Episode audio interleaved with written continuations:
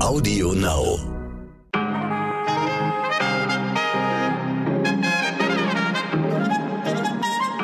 Meine Damen und Herren, ich äh, grüße Sie herzlich zu unserem Podcast heute Morgen an diesem herrlich sonnigen Freitag.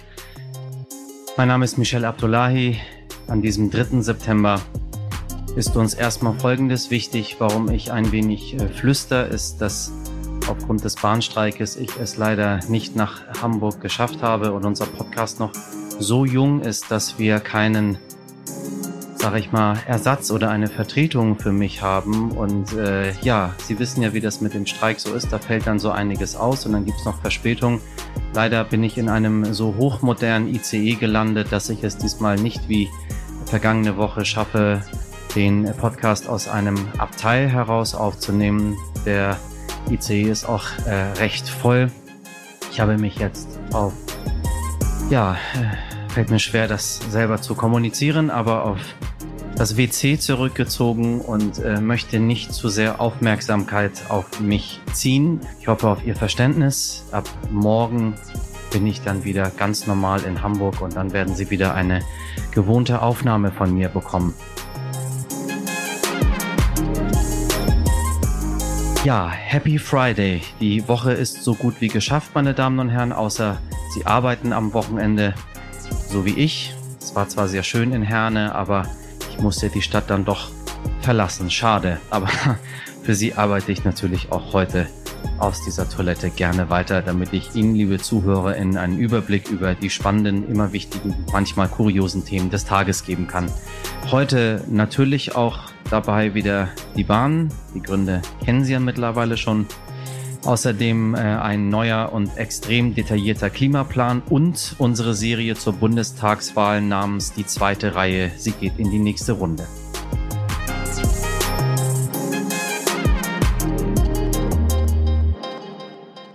Bevor es losgeht, hier noch einige News, damit Sie informiert in den Tag starten. Wer nicht unbedingt als Lokführer arbeiten will und nicht unbedingt äh, mit dem klarkommt, was, was wir angeboten haben, also ich kann das nicht ganz nachvollziehen, bin ich ganz ehrlich. Ich eier von einer Stadt, von der nächsten zum Bodensee nach Hamburg mit Flixbus zurück zehn Stunden. Ich drehe wirklich seit gestern komplett am Rad. Verständnis habe ich dafür. Denn die Leute, die Lokführer und dergleichen, dass die mehr Geld haben wollen, ist klar. Das muss man in dem Moment auch in Kauf nehmen als Fahrgast. Ja, das war ein kurzer Stimmungstest von Bahnreisenden mitten im Bahnstreik. Der Streik geht weiter. Zwar fand gestern Abend eine Verhandlung vor dem Arbeitsgericht Frankfurt statt, doch die einstweilige Verfügung der Bahn gegen den GDL-Streik wurde abgelehnt. Somit darf die Gewerkschaft deutscher Lokomotivführer weiter streiken, voraussichtlich noch bis Dienstag nächster Woche. Gegen die Entscheidung kann die Bahn noch vorgehen. Zum Streik hatte der Spiegel Zahlen der Deutschen Bahn veröffentlicht und danach sind die größte Gruppe der Streikenden tatsächlich die Lokomotivführer. In den über 5000 Bahnhöfen sind dagegen gerade mal neun GDL-Mitglieder im Streik. Ihr Chef Klaus Weselski sagte, dass die Gewerkschaft durch diesen Streik 4000 neue Mitglieder gewonnen habe.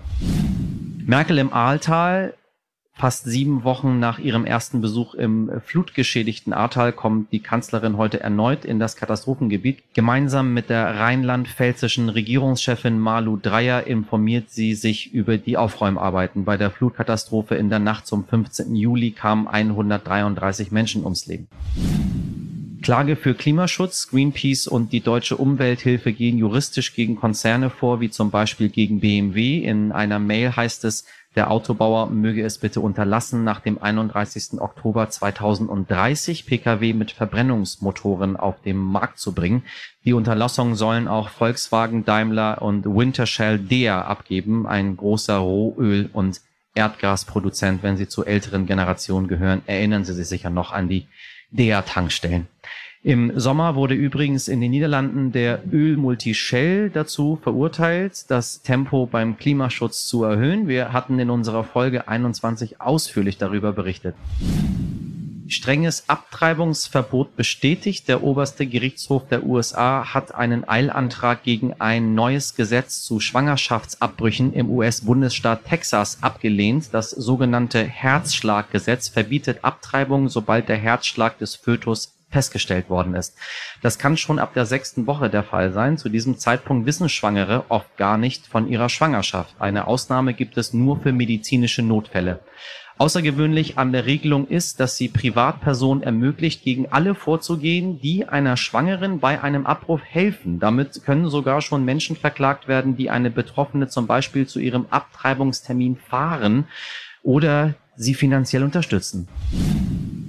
New York steht unter Wasser. Schuld ist ein Unwetter historischen Ausmaßes. Mindestens 14 Menschen sind in den Fluten ums Leben gekommen. Bürgermeister de Blasio rief den Notstand aus. Schuld an den Rekordregenfällen sind Ausläufer des Hurricanes Ida. In New York fiel in einer Stunde so viel Regen wie noch nie seit Beginn der Wetteraufzeichnung langweiliger Scholz und nochmal USA. Die New York Times berichtet über unseren Wahlkampf. Die Chefin des Berliner Büros schreibt, Olaf Scholz agiert wie ein Roboter. Sage sehr wenig und laufe als Merkel-Imitator Amit Laschet den Rang ab.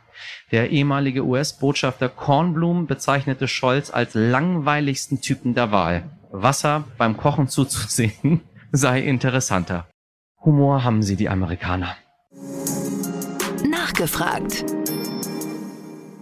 Vor wenigen Tagen veröffentlichten Forschende des Thinktanks Agora Energiewende gemeinsam mit der Stiftung Klimaneutralität ein neues Papier, 22 Eckpunkte für die ersten 100 Tage der neuen Bundesregierung. Darin enthalten ist ein Sofortprogramm mit ganz konkreten Hinweisen, was die WissenschaftlerInnen von der neuen Bundesregierung fordern, damit Deutschland bis 2045 tatsächlich klimaneutral werden kann.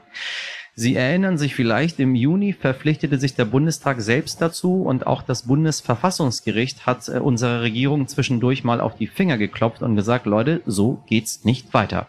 Miriam Bittner aus der heute wichtig Redaktion hat dazu mit Claudia Kempfert gesprochen. Sie ist Professorin für Energiewirtschaft und Energiepolitik und leitet die Abteilung Energie, Verkehr und Umwelt am Deutschen Institut für Wirtschaftsforschung in Berlin. Denn was uns natürlich interessiert, Vorschläge schön und gut, aber ist das alles auch umsetzbar? Hallo Frau Kempfert. Hallo, ich grüße Sie. Ähm, wir sprechen heute über das Programm von Agora Energiewende. Und zwar ist es ja so, dass wir in Deutschland jetzt schon die Folgen des Klimawandels sehr deutlich spüren. Also die Flut vor wenigen Wochen, die Waldbrände in ganz Europa. Und nicht zuletzt deswegen hat ja der Bundestag im Juni auch beschlossen, dass Deutschland bis 2045 klimaneutral werden soll. Ähm, was ist denn Ihr Eindruck? Könnte das mit den Vorschlägen von Agora Energiewende funktionieren? Ja, mit den Vorschlägen von Agora Energiewende kann das tatsächlich funktionieren. Die Vorschläge sind ja auch sehr vielschichtig, 50 an der Zahl mhm. und gehen auf alle relevanten Sektoren ein. Das ist auch genau der richtige Ansatz und sind auch sehr detailliert. Also wenn man tatsächlich jetzt eine Blaupause hätte, also wirklich die Gestaltungshoheit und äh, die einzelnen Maßnahmen äh, Stück für Stück einführen würde, könnten wir es tatsächlich schaffen. Mhm. So in, in Kurzfassung, dass sich unsere Hörerinnen und Hörer ein bisschen was darunter vorstellen können. Was genau steht da denn drin? Ja, es geht ja darum, dass wir die Emissionen senken müssen, im Grunde genommen, um Paris-konform zu sein, in den nächsten 15 Jahren die Emissionen auf Null senken müssten. Und jetzt gibt es verschiedene Sektoren, das ist die Energiewirtschaft, die Industrie, der Verkehrssektor, die Landwirtschaft und Gebäude, die einzelne Sektorziele auch haben. Sprich, die müssen nochmal im Sektor selber auch die Emissionen deutlich äh, senken. Mhm. Und in der Vergangenheit war es eben so, dass gerade der Verkehrssektor so ein bisschen hinten an war. Also da sind teilweise sogar die Emissionen in den letzten Jahren gestiegen, jetzt nur dank äh, Corona etwas gefallen, aber man ist schon wieder ähm, jetzt durch die wirtschaftliche Erholung auf einem Pfad, wo die Emissionen eher wieder ansteigen, als dass sie sinken. Äh, sprich, man hat noch eine lange, lange Liste an Aufgaben äh, vor sich. Das beginnt mit dem Kohleausstieg, der Ausbau der erneuerbaren Energien. Im Verkehrssektor müssen wir auf Elektromobilität umstellen. Da muss die Ladeinfrastruktur ausgebaut werden. Ähm, der Schienenverkehr muss gestärkt werden. Da gibt es verschiedene Maßnahmen, die da vorgeschlagen werden, äh, wie man das erreichen kann. Die Industrie muss ja in Richtung Emissionsfreiheit äh, frei werden. Das heißt, Emissionen müssen auch im Industriebereich deutlich äh, sinken. Äh, und äh, da braucht man dann grünen Wasserstoff. Auch das muss gefördert werden. Die Gebäudeenergie muss sinken. Äh, die energetische Gebäudesanierung muss man stärken. Und die Landwirtschaft muss auch klimaneutral werden. Also es ist eine lange Liste. Es sind ja 50 Vorschläge. Und die sind auch durchaus sinnvoll. Jetzt kann man im Einzelnen mal reingehen. Das ist ja auch dann sinnvoll, dass man Einzelmaßnahmen bespricht. Aber in der Summe ist es garantiert wichtig, dass man das auch adressiert und dass man auch so detailliert ähm, da Vorschläge macht, weil je konkreter, desto besser. Ja, es ist ja wirklich, also es liest sich schon fast wie eine Gebrauchsanweisung. Also Paragraph X muss man streichen, die Subventionierungen müssen weg und dafür muss das hier umgelegt werden. Also detaillierter geht's ja eigentlich nicht. Ja, es ist erfreulich detailliert, weil genau das hilft ja auch der Politik, äh, dass sie da reingucken kann äh, und dann gesehen kann, aha, 50 äh, Maßnahmen an der Stelle wäre es sinnvoll, an der anderen auch. Ähm, es ist ja auch so, dass jetzt die einzelnen Parteiprogramme sich ja auch bestimmte Maßnahmen da schon vorgenommen haben, aber hier ist es eben dass man da auch konkrete Vorschläge macht, wo man zum Beispiel fossile Subventionen streicht, auf der anderen Seite dann aber äh, Maßnahmen ergreift, um den Schienenverkehr zu stärken. Äh, und in der Tat, erfreulich detailliert, das ist auch tatsächlich äh, sinnvoll. Das kann man immer im Einzelnen, noch wenn man tiefer reingeht, darüber diskutieren. Aber ich finde es erfreulich, auch wirklich erfreulich, dass wir endlich auch mal über Lösungsvorschläge reden, anstelle uns ständig zu verheddern in allen möglichen Alibi- oder Gespensterdebatten, muss man ja sagen. Jetzt wird es endlich endlich mal konkret. Also insofern freue ich mich, dass das auf dem Tisch liegt und da bitte gerne entlang dran diskutieren. Mhm. Sie haben gerade schon die Parteiprogramme erwähnt. Ähm, wenn man jetzt so die verschiedenen Parteien so ein bisschen in den Blick nimmt, ähm, das Klimaprogramm der CDU ist oder der Union vielmehr ist ja ähm, etwas unkonkreter. Jetzt ist uns aufgefallen, dass äh, die Vorschläge von Agora Energiewende einige Parallelen mit dem Sofortprogramm der Grünen haben. Also ähm, Kohleausstieg bis 2030 anstatt 2038, ähm, relativ schnell schon 60 Euro pro Tonne CO2. Ist das Zufall oder hat da jemand zusammengearbeitet? Na, das kann man äh, so von außen nicht beurteilen, aber was sicherlich, was man sagen kann, ist, dass ähm, die Grünen die einzigen sind, äh, die ja auch sehr transparent, sehr detailreich einen Weg zur Klimaneutralität überhaupt beschreiben. Das heißt, da muss es ja Parallelen geben, weil so viele Wege nach oben gibt es nicht, äh, außer eben man äh, will dann auch in Einzelprozessen mal reingehen. Also insofern äh, ist das äh, sicherlich sinnvoll, dass man da auch äh, konkreter wird und äh, leider kommt man ja in den ganzen Wahldiskussionen ja nie dazu, auch mal wirklich äh, deren Vorschläge zu diskutieren. Umso besser, dass es da jetzt auch noch ähm, aus äh, dem äh, Think Tank hier Vorschläge gibt, die man äh, parallel beurteilen äh, kann. Und äh, deswegen ist es ganz klar, da gibt es dann auch äh, Parallelen. Aber auf der anderen Seite machen sich die anderen Parteien äh, da äh, nicht ehrlich, äh, wenn sie gar nicht kommunizieren, einfach nur ein Ziel auswerfen, reicht ja nicht für Klimaschutz. Ziele allein sind kein Klimaschutz. Da muss man schon auch sagen, wie man das erreichen will. Und wenn man das nicht sagt, stellt sich mir jetzt auch als äh, Wählerin die Frage, äh, ich weiß nicht, was ich da wähle, wenn es da so unkonkret bleibt. Ich würde schon sagen, dass in den letzten Jahren für die Politik eher das Argument an der obersten Stelle stand, die Wirtschaft darf nicht gefährdet werden, wie so oft gesagt würde. Würden Sie dann sagen, ich meine, Sie haben auch Erfahrung als Politikberaterin, haben da verschiedene Ausschüsse beraten, ähm, ist dieses Programm denn realistisch? Also haben Sie da Hoffnung, dass das tatsächlich umgesetzt werden könnte? Also die Frage ist immer dann auch nach den politischen Mehrheiten, ob man da was durchsetzen kann oder nicht durchsetzen kann und wie ernst es dann auch die äh, Regierungskoalitionen, die dann äh, da im Amt sind, es auch wirklich meinen zur Erreichung der Klimaneutralität. Fakt ist einfach, das Bundesverfassungsgericht hat uns dazu verpflichtet, dass die Emissionen sinken müssen in den nächsten 15 Jahren. Da gibt es gar keinen Weg äh, daran vorbei. Deswegen muss man da auch äh, konkret werden. Insofern würde ich sagen, die Wahrscheinlichkeit, dass man sich auf die eine oder andere Ziellinie da auch einigt und auch Maßnahmen aufgreift, die hier vorgeschlagen werden, ist nicht so ganz unwahrscheinlich. Äh, ansonsten verfehlt man die Ziele und dann erfüllt man einfach auch äh, die äh, gerichtlichen Verpflichtungen nicht. Und äh, noch mehr Urteile können wir uns dann nicht erlauben. wir handeln ja jetzt zu Lasten der Zukunft zukünftigen Generationen. Und im Übrigen das Primat immer der Wirtschaft war ja schon immer ein Missverständnis, äh, weil Umgekehrt wird ja ein Schuh draus, äh, denn die wirtschaftlichen Chancen durch Klimaschutz sind gigantisch. Wenn wir jetzt vor 16 Jahren, als Angela Merkel das Amt übernahm, äh, wirklich investiert hätten, konsequent in den Ausbau der erneuerbaren Energien, in den Bahnverkehr, in Wasserstoff und all das, was damals auch schon bekannt wäre, wären wir heute schon fast durch. Und dadurch, dass wir uns eben verheddert haben mit diesen Alibi-Argumenten, der Wirtschaft darf es nicht schlecht gehen, geht es der Wirtschaft jetzt bald richtig schlecht, weil wir den Umstiege Holper, die Holper machen müssen, also sehr, sehr schnell. Das sind dann auch äh, extreme Schocks, äh, die da ausgelöst werden und äh, wir wahnsinnig viel auf einmal äh, machen äh, müssen.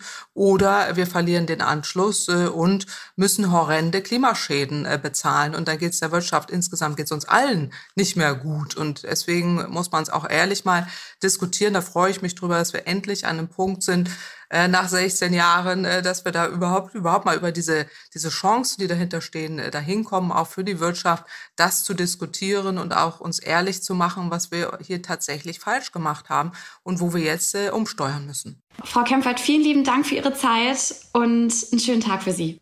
Ja, danke Ihnen. Ich wünsche Ihnen auch einen schönen Tag. Die zweite Reihe, so heißt unsere Serie, in der wir vor der Wahl mit NachwuchspolitikerInnen der Parteien sprechen, die im Bundestag vertreten sind. Ähm, manche meiner GesprächspartnerInnen sitzen für ihre Partei in Stadträten, andere engagieren sich in den jeweiligen Jugendorganisationen oder kandidieren zum ersten Mal für den Bundestag. Wir wollen wissen, was sie antreibt, äh, wie sie unser Leben in Zukunft gestalten wollen. Heute haben wir Lilly Fischer von der CDU eingeladen. Sie kommt aus Erfurt, ist dort im Stadtrat und wurde schon mit 19 19 Jahren zur stellvertretenden Fraktionsvorsitzenden gewählt. Und Lilly Fischer hat als jüngste Delegierte beim Parteitag der CDU mit über den Vorsitz abgestimmt, wobei sie damals Norbert Röttgen und nicht den späteren Gewinner Armin Laschet ihre Stimme gegeben hat. Frau Fischer, ich grüße Sie. Grüße Sie. So, äh, uns teilt äh, ähm, ein sehr ähnliches Schicksal, nämlich dass wir beide ähm, bis zu einem bestimmten Lebensjahr sind, äh, 21, wenn ich mich nicht irre. Sie haben Richtig. quasi nur Frau Merkel als Bundeskanzlerin gehabt. Äh, ich hatte mit 21, glaube ich, auch nur Herrn Kohl als Bundeskanzler gehabt. Ähm, äh, was schätzen Sie an Frau Merkel an 16 Jahren, wo Sie fast niemand anderen an der Spitze dieses Landes gesehen haben? Ja, zuerst mal glaube ich, dass es ein deutlich schlimmeres Schicksal geben könnte, als nur Angela Merkel als Bundeskanzlerin zu kennen. Wenn ich an sie denke, kommt mir sofort ein Wort in den Kopf und das ist Stabilität. Sie hat dieses Land so souverän mit kühlen Kopf geführt, hat ähm, das Land geleitet durch schwierige Krisen, gerade jetzt zum Abschluss ihrer Regierungszeit nochmal die Corona-Krise gehabt und hat uns dabei trotzdem zu einem wirklich tollen Land geführt und so weit geführt, dass ich halt heute sage, ich habe oder ich habe jeden Tag lebe ich in einem besseren Deutschland als vorher, weil das Land vorangeht. Und ich glaube, daran trägt sie, die, die, eben ist sie maßgebend schuldig, ähm, weil sie nun mal als Kanzlerin die Politik der Regierung verantwortet. Und das schätze ich sehr an ihr. Was kommt denn als nächstes? Kommen wir jetzt in Zeiten von Instabilität? Auf gar keinen Fall. Als nächstes kommt Kanzler Armin Laschet. oh. Oh, oh, oh. Und dann? Ähm, ja, und dann, also ich bin erstmal sehr optimistisch, äh, wie man merkt. Ich bin äh, optimistisch, dass Armin Laschet Kanzler wird und bin auch optimistisch, dass das nicht bedeutet, dass wir in eine Zeit von Instabilität kommen. Aber wir stehen nun auch vor Zeiten, in denen erstmals der aktuelle Amtsinhaber nicht nochmal antritt sondern nur neue Kandidaten antreten und da dann auszumachen, dass man vielleicht für eine neue Politik steht, die aber im Stil ähnlich ist, nämlich christdemokratisch, das macht Armin Laschet gerade sehr klar und das bedeutet für mich nicht Instabilität, sondern Kontinuität im besten Sinne. Was müssen wir machen, damit, wenn wir uns in äh, vier Jahren sprechen, Sie immer noch sagen, dass sich das Land jeden Tag weiter verbessert hat? Was sind aus Ihrer Sicht die, die drängendsten Probleme, die wir haben, die wir angehen müssen?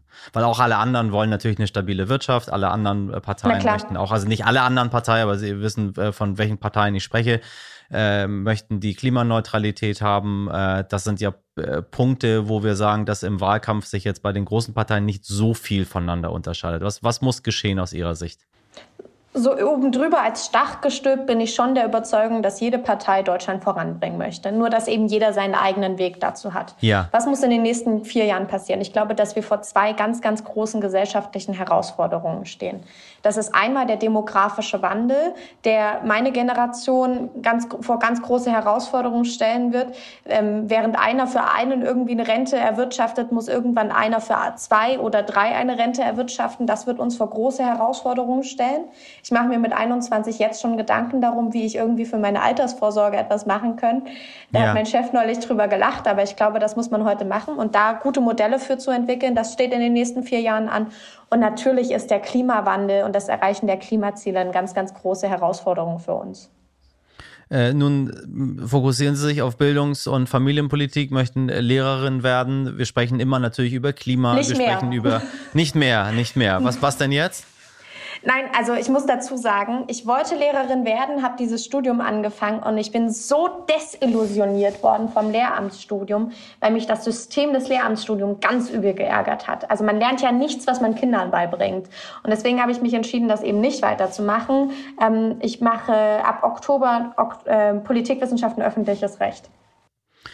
Okay, aber Bildungspolitik wird äh, ein, ein sehr, sehr wichtiges Thema bleiben, auf das wir uns auch fokussieren müssen. Was muss sich dort aus Ihrer Sicht tun, damit, ähm, damit die künftigen LehrerInnen auch vorbereitet sind, wenn sie sagen, das Studium hat mich desillusioniert?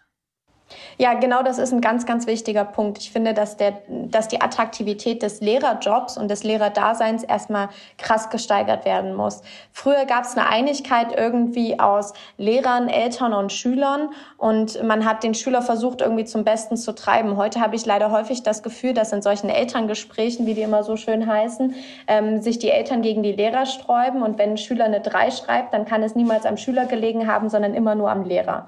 Das ist so ein Imagewechsel, den wir da dringend wieder brauchen. Aber eben auch die Ausbildung des Lehrers ist ganz, ganz wichtig. Und wenn wir uns da die Abbrecherquoten bei dem Lehrerstudium anschauen, die sind schon dramatisch.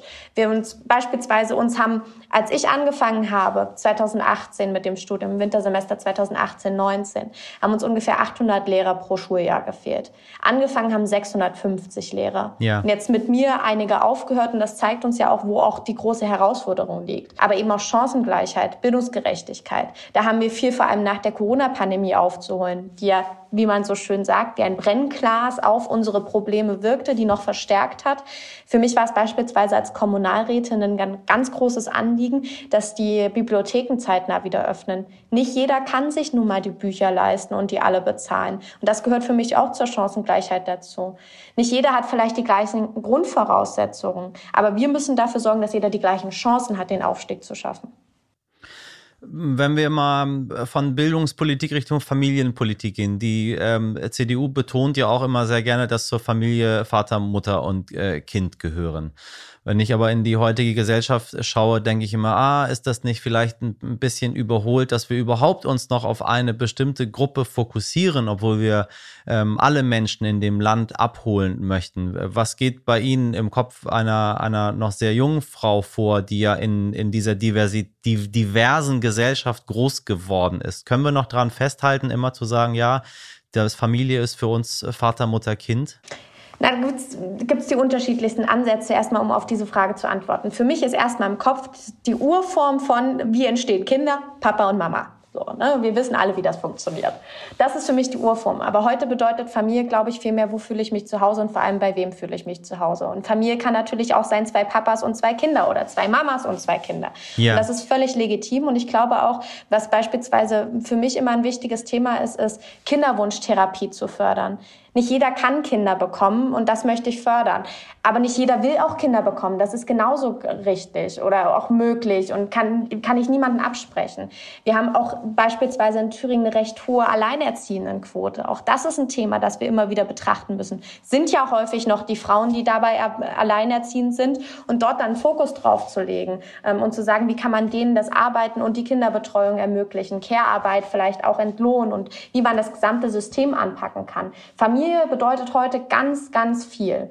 Familie bedeutet für mich aber eben vor allem zu Hause zu sein. Und deswegen ist es für mich ein totales Herzensanliegen, Familien zu stärken, egal in welcher Form sie zusammen sind. Was meinen Sie mit äh, Familie ist für mich zu Hause bleiben?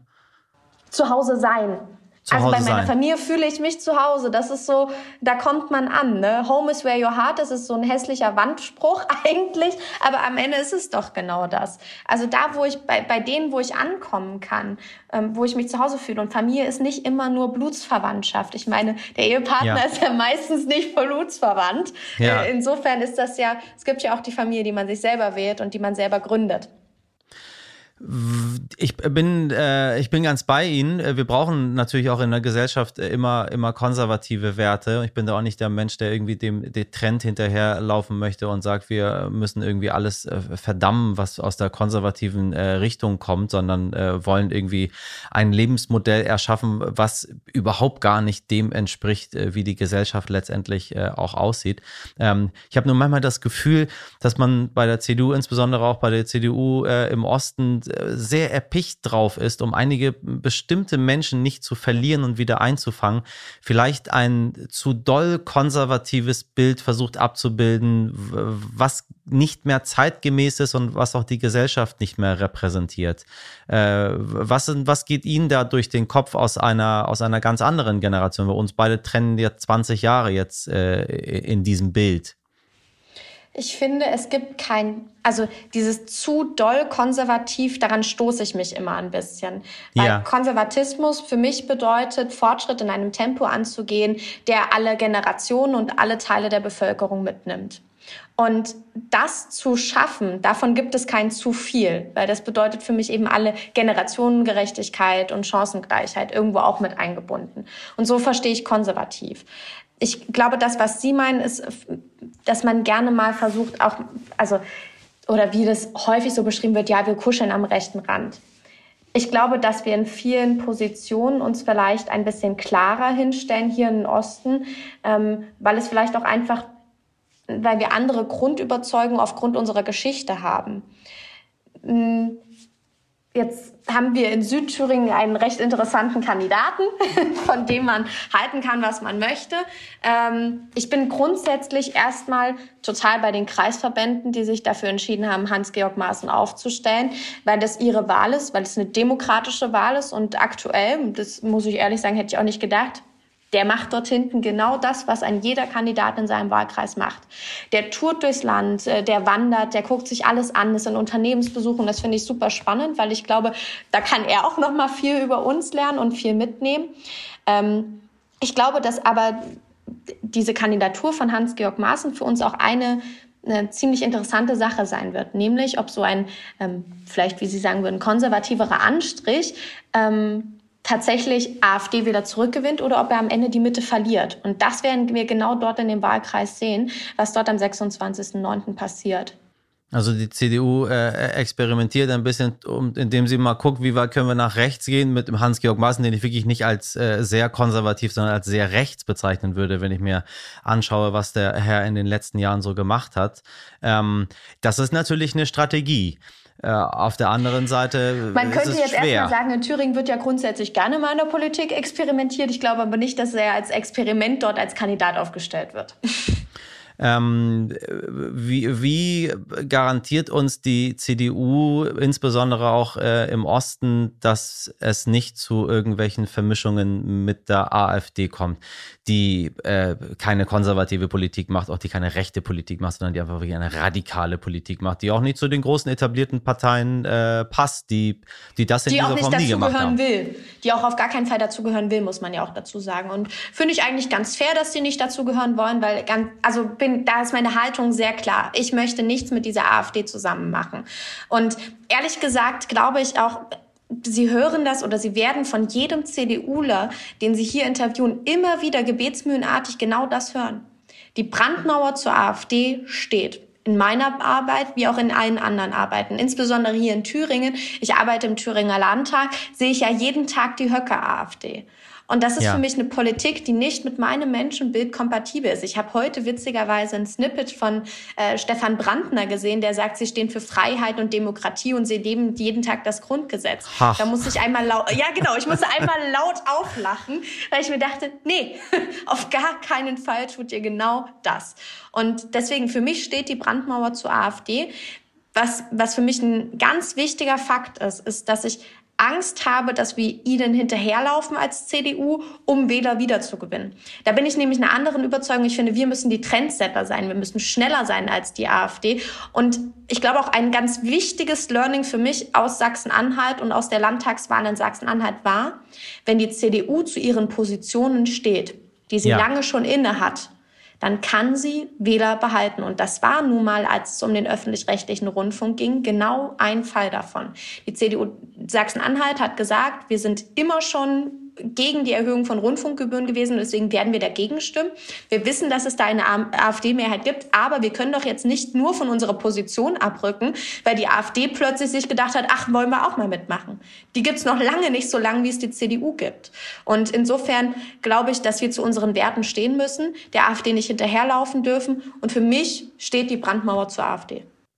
Was möchten Sie verändern? Wo sehen Sie das, das dringendste Problem, wenn Sie sagen, ich möchte eine Sache, muss ich jetzt sofort angehen, so, es brennt an vielen Ecken und Enden, wir haben viele Probleme. Es ist nicht so, dass wir da kurz davor stehen, dass, dass, dass dieses Land implodiert, äh, weiß Gott nicht, aber wir haben viele Probleme. Wo, wo sagen Sie, da sehe ich, äh, insbesondere auch als junger Mensch, weil in der Serie möchten wir äh, insbesondere die jungen Menschen zu Wort kommen lassen, also die, die politische Zukunft unseres Landes.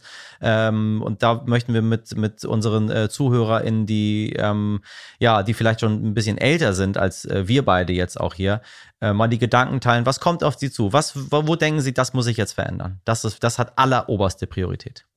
Wenn Zeit und Geld keine Rolle spielen würde, würde ich erstmal alle Schulen im Land sanieren und mir ganz, ganz viele Lehrer backen. Weil in Deutschland gibt es keine nachwachsende Ressource außer unsere Kinder.